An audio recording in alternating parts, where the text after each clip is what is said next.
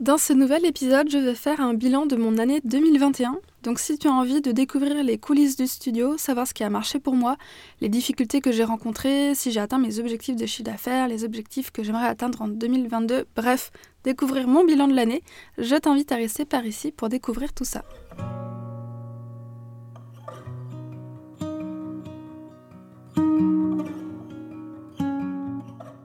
Bienvenue sur le podcast Balade créative, le podcast qui te donne des conseils en stratégie et identité de marque pour améliorer ta communication. Je m'appelle Julie, je suis designer spécialisée en identité de marque et ma mission est de t'aider à raconter ton histoire et à toucher plus de clients grâce à une image de marque intuitive et poétique. Je t'emmène avec moi un mardi sur deux pour te partager mon expertise, mais aussi mon quotidien d'entrepreneur en toute transparence et sans filtre. Avant de commencer, je t'invite à t'abonner sur la plateforme de podcast de ton choix pour ne manquer aucun épisode. Je suis super contente de vous retrouver pour ce premier épisode de 2022.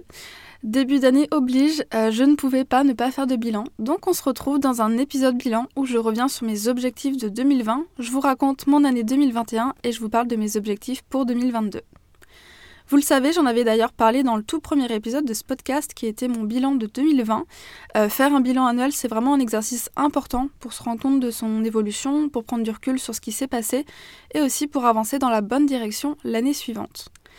Le bilan, c'est un contenu que j'aime beaucoup lire ou écouter chez les entrepreneurs, tout simplement parce que ça me motive, euh, ça m'aide à fixer des objectifs plus grands et leur retour d'expérience me challenge aussi dans mon propre business.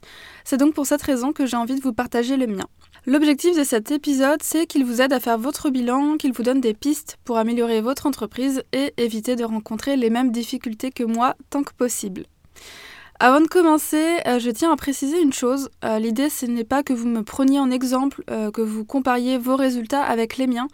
chaque entreprise est différente et chacun avance à son rythme. C'est pour cette raison d'ailleurs que j'ai choisi de ne pas partager tous mes chiffres, mais seulement les chiffres qui sont pertinents pour vous donner une idée de l'évolution de Studio KI. Donc sans plus tarder, euh, voici le programme de cet épisode. On va commencer avec un retour sur 2021 où je reviens sur les difficultés que j'avais rencontrées pour voir si j'ai réussi à les dépasser. Ensuite j'enchaîne sur 2021, je partage mes accomplissements et mes difficultés de l'année. On va ensuite parler chiffre d'affaires et sources de revenus. Et enfin faire une projection sur 2022 avec mes trois objectifs principaux et les habitudes que j'aimerais mettre en place. Et donc sans transition aucune, on commence tout de suite avec une petite rétrospective des difficultés rencontrées en 2020. Alors, lors de mon bilan de 2020, qui est euh, l'épisode 1 de ce podcast d'ailleurs, euh, j'avais noté trois choses sur lesquelles je devais travailler en 2021. Il s'agissait déjà de 1. Euh, écouter davantage mon intuition. j'avais de la difficulté à prendre des décisions, j'avais peur de dire non.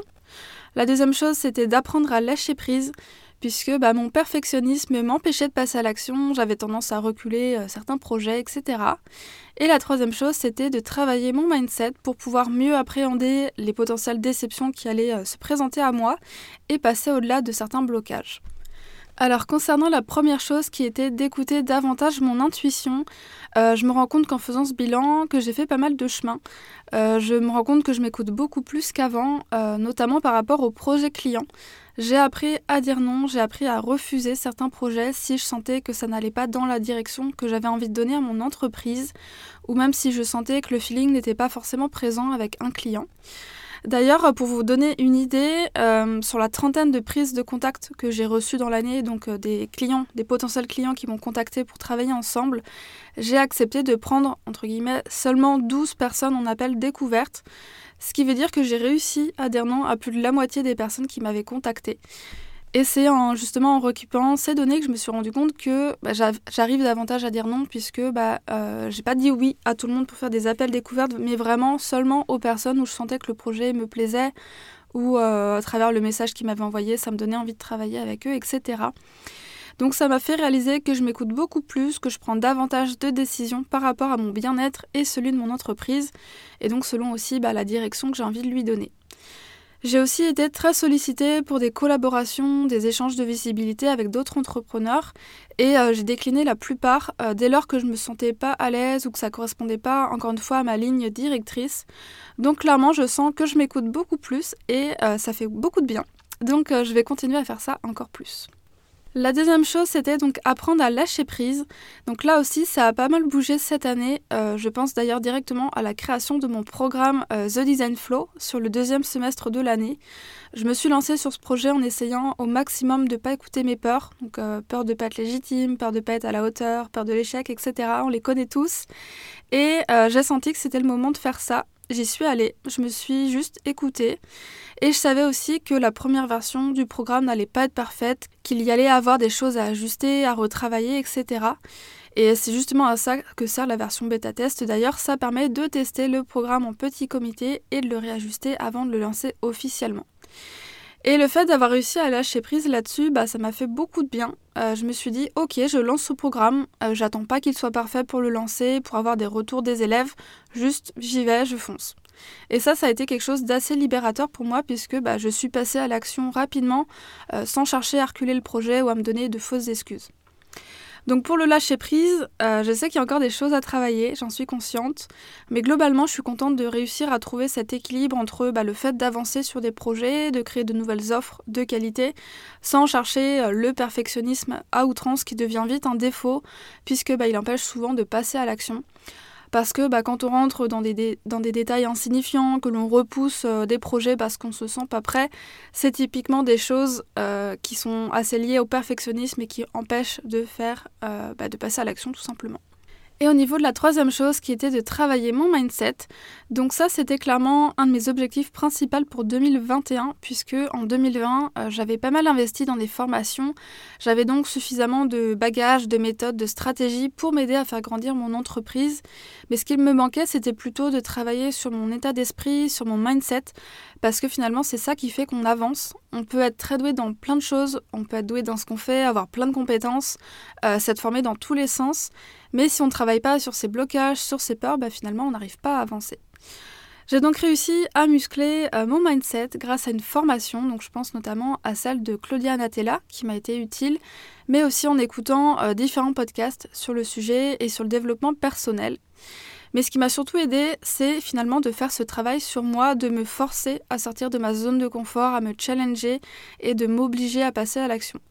Donc tout en restant cohérente bien sûr avec euh, mon entreprise, avec la ligne que j'avais envie de donner. L'idée c'est pas non plus de faire n'importe quoi et de partir dans tous les sens, mais je me suis davantage fait euh, violence entre guillemets. Je me suis euh, dit ok j'ai envie de faire ça, je le fais et j'y vais. Et donc, ce qui m'a permis de travailler mon mindset, bah, comme je le disais, c'est d'écouter du contenu qui est axé euh, mindset, développement personnel. Donc ça, ça aide beaucoup. Mais pour moi, il suffit pas juste d'écouter, il faut vraiment passer à l'action derrière. Euh, ça doit vraiment venir de soi. On peut pas attendre finalement que quelqu'un nous prenne par la main et nous dise quoi faire. Il faut, euh, je pense, se responsabiliser, prendre sa vie en main, prendre son entreprise en main et juste avoir le courage d'y aller. Et je pense qu'on est vraiment tous capables de faire des grandes choses. la seule différence, c'est qu'il y a ceux qui ont peur ou qui se cachent derrière leur peur, derrière leurs excuses. Et il y a ceux qui foncent, même s'ils ont peur, parce qu'ils savent que ce qu'il y a derrière la peur, bah, c'est bien plus chouette.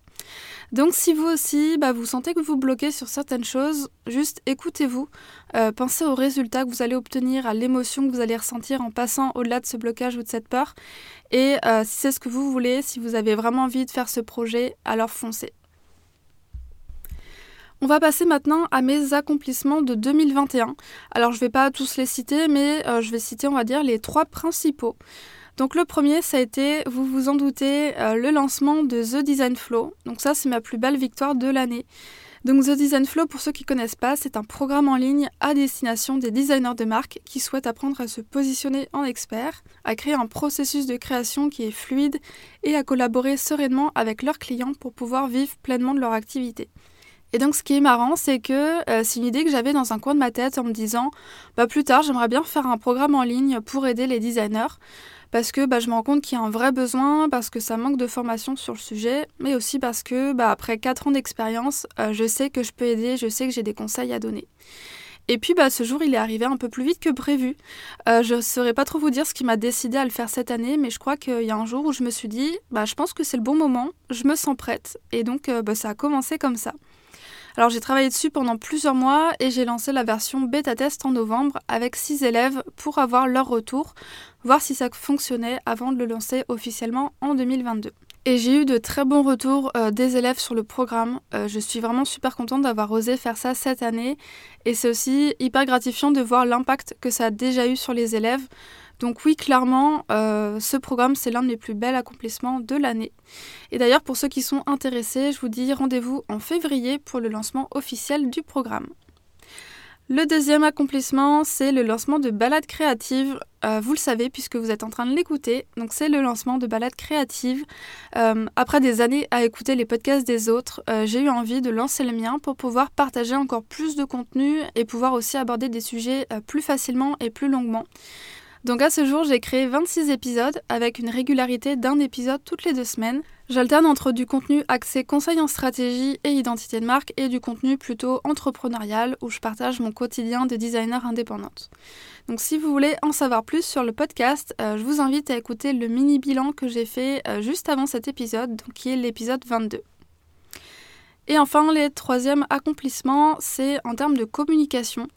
Euh, les belles victoires de cette année, ça a été bah, d'enregistrer un épisode de podcast sur le podcast d'Aline de The Bee Boost qui s'appelle Je peux pas, j'ai business, dans lequel on parle d'entrepreneuriat et introversion. Donc c'est l'épisode 128 pour ceux qui veulent l'écouter euh, sur son podcast. Euh, c'est une belle victoire pour moi parce que bah, déjà j'adore, j'adore Aline, j'adore son travail, j'ai suivi ses formations et j'étais super contente et honorée de qu'elle ait accepté que, l'on fasse un épisode ensemble. Donc ça, c'est vraiment l'une de mes, de mes plus belles victoires en termes de communication. Et la deuxième, c'était euh, d'avoir fait un live d'une heure quinze avec Adobe France pour parler stratégie et identité de marque, donc mes sujets de prédilection. Et euh, c'était assez fou pour moi de me dire que j'allais faire un live avec Adobe. Euh, j'étais aussi un peu stressée, mais ça s'est super bien passé et j'ai adoré l'expérience. Donc voilà pour mes accomplissements euh, de cette année dans les grandes lignes. On va passer maintenant à mes difficultés de 2021. Alors même chose que pour les accomplissements, euh, j'ai eu plus de difficultés que celles que je vais citer, mais euh, je vous parle simplement des difficultés principales. Donc la première, ça a été la priorisation de mes projets.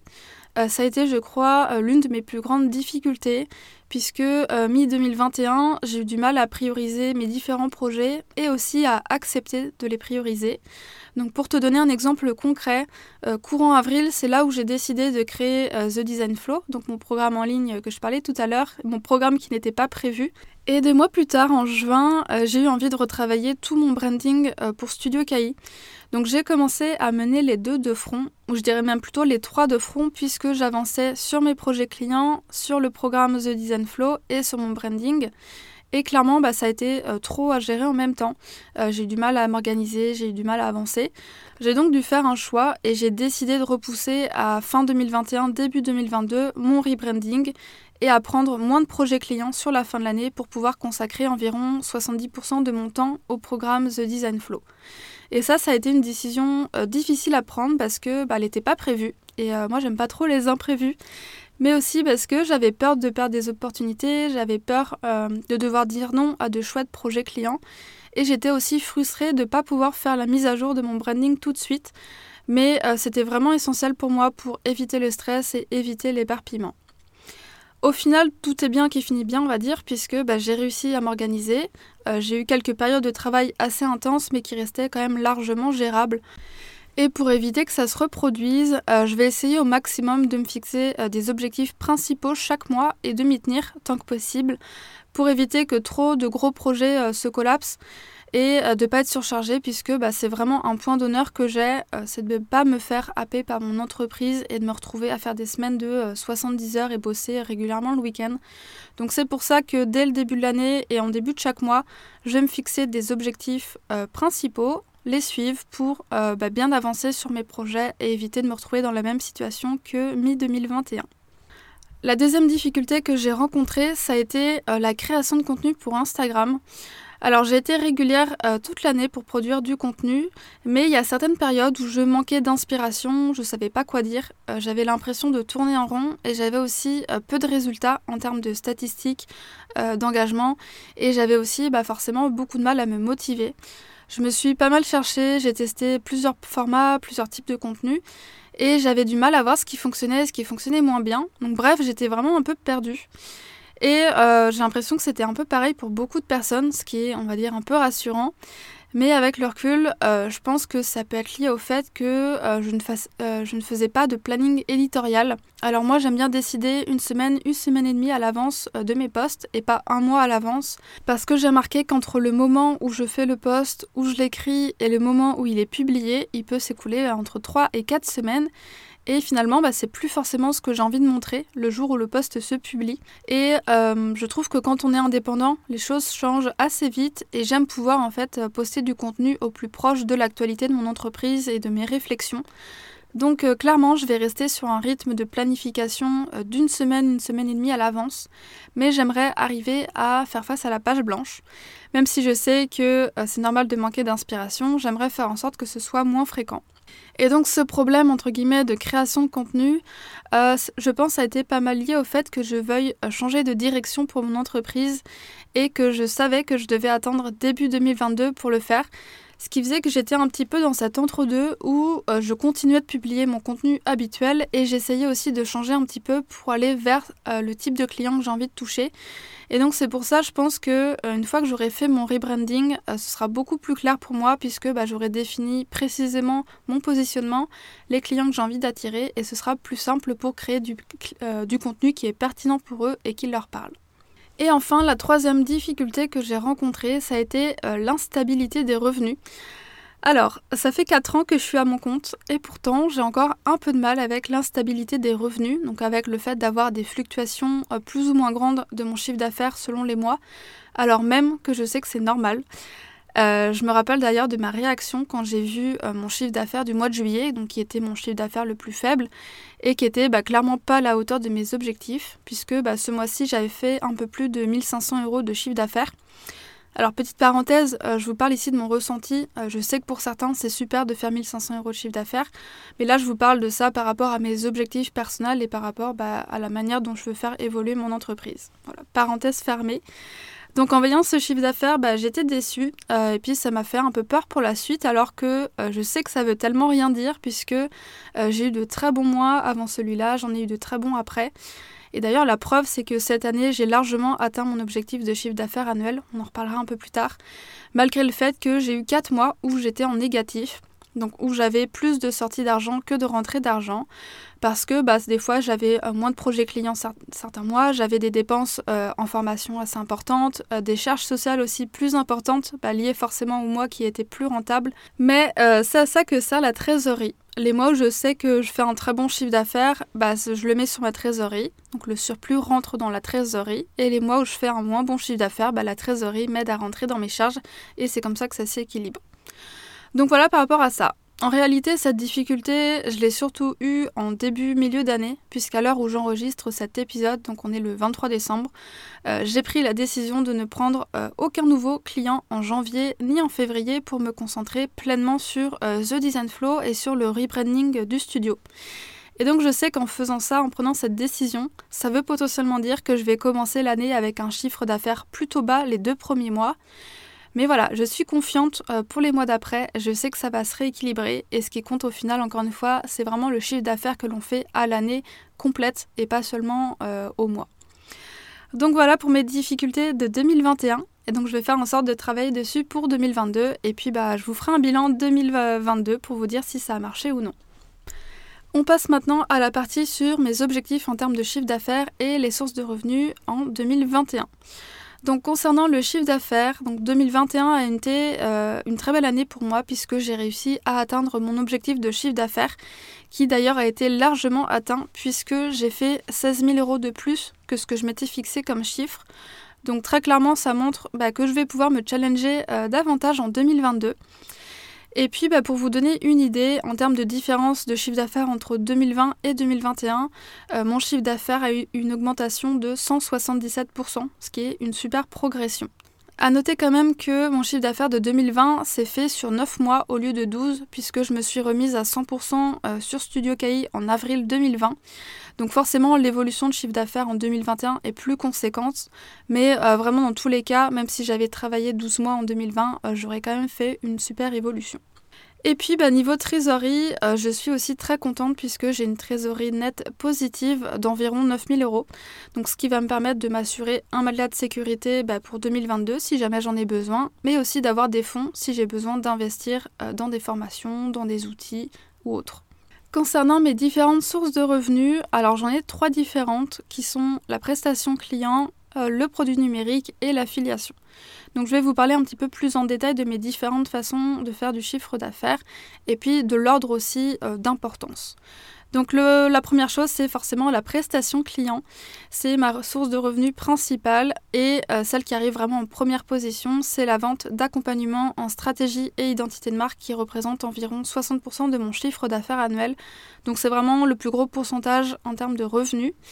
Ensuite, en deuxième position, euh, j'ai la vente de sites internet. En troisième position, la vente d'accompagnement Instagram. En quatrième position, on retrouve la vente de mon programme euh, The Design Flow. En cinquième position, on retrouve la vente euh, de support de communication, soit pour des anciens clients, soit pour des clients que j'ai accompagnés cette année et qui ont fait de nouveau appel à moi pour faire des supports de communication. En sixième position, on a l'affiliation avec euh, la commission sur les ventes de formation que j'ai suivies ou euh, de certains outils que j'utilise. Donc voilà par rapport euh, à la répartition de mon chiffre d'affaires. Alors par rapport à ça, mon objectif pour 2022, ce sera de mieux répartir mes sources de revenus. Euh, par exemple, j'aimerais pouvoir vendre davantage de prestations complètes, donc vraiment des packs complets qui comprennent identité, euh, site internet, pour avoir moins de clients différents et pouvoir les accompagner aussi dans une plus grande transformation de leur entreprise. Et je sais aussi que les ventes de mon programme The Design Flow vont occuper un pourcentage plus grand en 2022. Euh, ce que je vais faire, ça va être de prendre mon objectif de chiffre d'affaires de 2022 et je vais le diviser selon euh, le pourcentage que j'aimerais faire euh, comme chiffre d'affaires selon mes différentes sources de revenus pour voir si j'arrive à atteindre cet objectif et si ça correspond bien à la direction que j'ai envie de donner à mon entreprise. On passe maintenant à mes trois objectifs principaux pour 2022. Donc j'en ai déjà un petit peu parlé tout à l'heure. Le premier, ça va être de faire le rebranding de Studio KI. Donc ça, c'est vraiment l'une de mes priorités pour le premier trimestre de 2022 parce que ça fait trop longtemps que je repousse, euh, faute de temps. Je commence donc l'année en retravaillant tout mon positionnement, euh, mon client cible, ma façon de communiquer pour être vraiment au plus proche de la direction que j'ai envie de donner au studio. Donc ça inclut donc de revoir ma stratégie, de retravailler mon identité de marque, de faire de nouvelles photos professionnelles et de refaire tout mon site internet.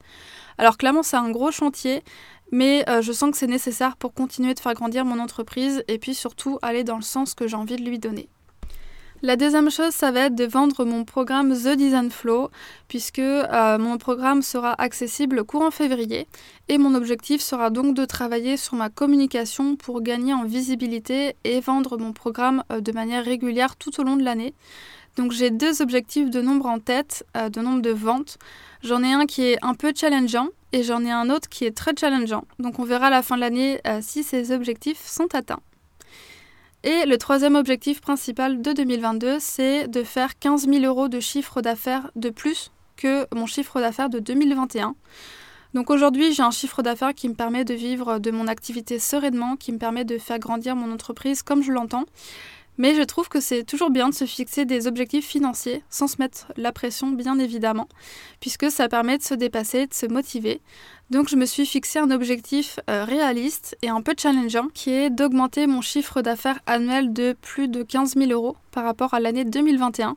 Et j'ai un deuxième objectif de chiffre d'affaires qui est euh, vraiment plus challengeant et pour le coup ce serait de faire plus 25 euh, 000 euros. Donc pareil que tout à l'heure, affaire à suivre en fin d'année. Et on passe maintenant à ce que j'aimerais mettre en place pour 2022. Donc on termine avec cette rubrique euh, avec trois petites habitudes que j'aimerais mettre en place pour 2022 et qui peuvent aussi vous inspirer à faire de même dans vos propres entreprises. Donc la première chose, ça va être de euh, prendre une journée par semaine consacrée au studio. Euh, j'aimerais mettre en place tant que possible une journée par semaine dans laquelle je me consacre totalement à mon entreprise. Donc c'est-à-dire une journée où je prends du recul, je prends de la hauteur sur mon travail, sur ma stratégie, sur mes objectifs pour ajuster tout ça euh, si besoin. Et donc typiquement, euh, le fait de faire ce rebranding du studio, je sais que ça va s'inscrire dans ce schéma-là. Je vais bloquer une journée complète toutes les semaines pour travailler sur mon entreprise, tout simplement. La deuxième habitude, ça va être de prendre le temps de faire des mini bilans tous les mois puisque en faisant ce bilan-là, je me rends compte que ça demande pas mal de temps de faire le bilan d'une année complète, surtout quand, comme moi, on n'a pas pris l'habitude de le faire régulièrement. Donc j'aimerais donc euh, prendre le temps à chaque début de mois de faire le bilan du mois précédent pour euh, bah, déjà pouvoir réajuster plus facilement si jamais il y a des choses qui se passent moins bien et aussi surtout bah, faciliter le bilan annuel en fin d'année. Et enfin, la dernière habitude que j'aimerais mettre en place, c'est de ne pas prendre de projet client en décembre. Donc ça, c'est vraiment la réflexion que je me suis faite euh, bah, le mois dernier, puisque la fin d'année, elle est souvent un petit peu chargée et j'aimerais bah, pouvoir alléger mon emploi du temps pour consacrer le dernier mois de l'année à faire un bilan de l'année passée, à faire une projection sur l'année à venir. Et puis bah forcément l'autre raison c'est qu'avec les fêtes de Noël euh, c'est plus compliqué je trouve de s'organiser euh, sur les projets clients. J'ai aussi moins envie de travailler, j'ai envie de passer plus de temps avec mes proches. Donc je me suis dit que ce serait pas mal d'essayer tant que possible de lever le pied sur le mois de décembre, de euh, pas prendre de projets clients ou alors très peu pour pouvoir vraiment me dégager du temps pour faire bah, ce bilan et passer du temps avec mes proches. Et donc pour conclure cet épisode, euh, vous l'aurez compris, 2021 a été une très belle année pour moi. Euh, je sens encore plus que je suis à ma place, que je m'épanouis pleinement dans mon travail parce que bah, je me construis l'entreprise que j'ai envie d'avoir. Euh, je me fais aussi encore plus confiance, j'arrive à oser, j'arrive à dépasser mes peurs, je me sens utile et franchement ça fait un bien fou. Euh, donc globalement, j'aimerais continuer sur cette belle lancée, continuer à mettre en place de beaux projets, à accompagner de belles marques dans la transformation de leur image de marque et à m'éclater au quotidien parce que bah, clairement c'est le plus important et c'est ce que je vous souhaite également. Donc pour finir euh, cet épisode, j'aimerais vous dire euh, juste écoutez-vous. lancez-vous dans des projets qui vous passionnent, même si ça vous fait peur. laissez de côté les projets qui ne vous épanouissent plus et vraiment prenez soin de vous. Euh, c'est la meilleure chose à faire et c'est tout ce que je vous souhaite. Voilà par rapport à ça, euh, je vous souhaite une merveilleuse nouvelle année et je vous dis à bientôt dans un nouvel épisode de podcast.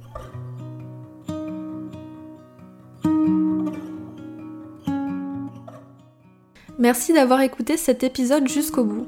Tu retrouveras toutes les notes du podcast et les mentions sur le site www.studiocahi.com rubrique podcast.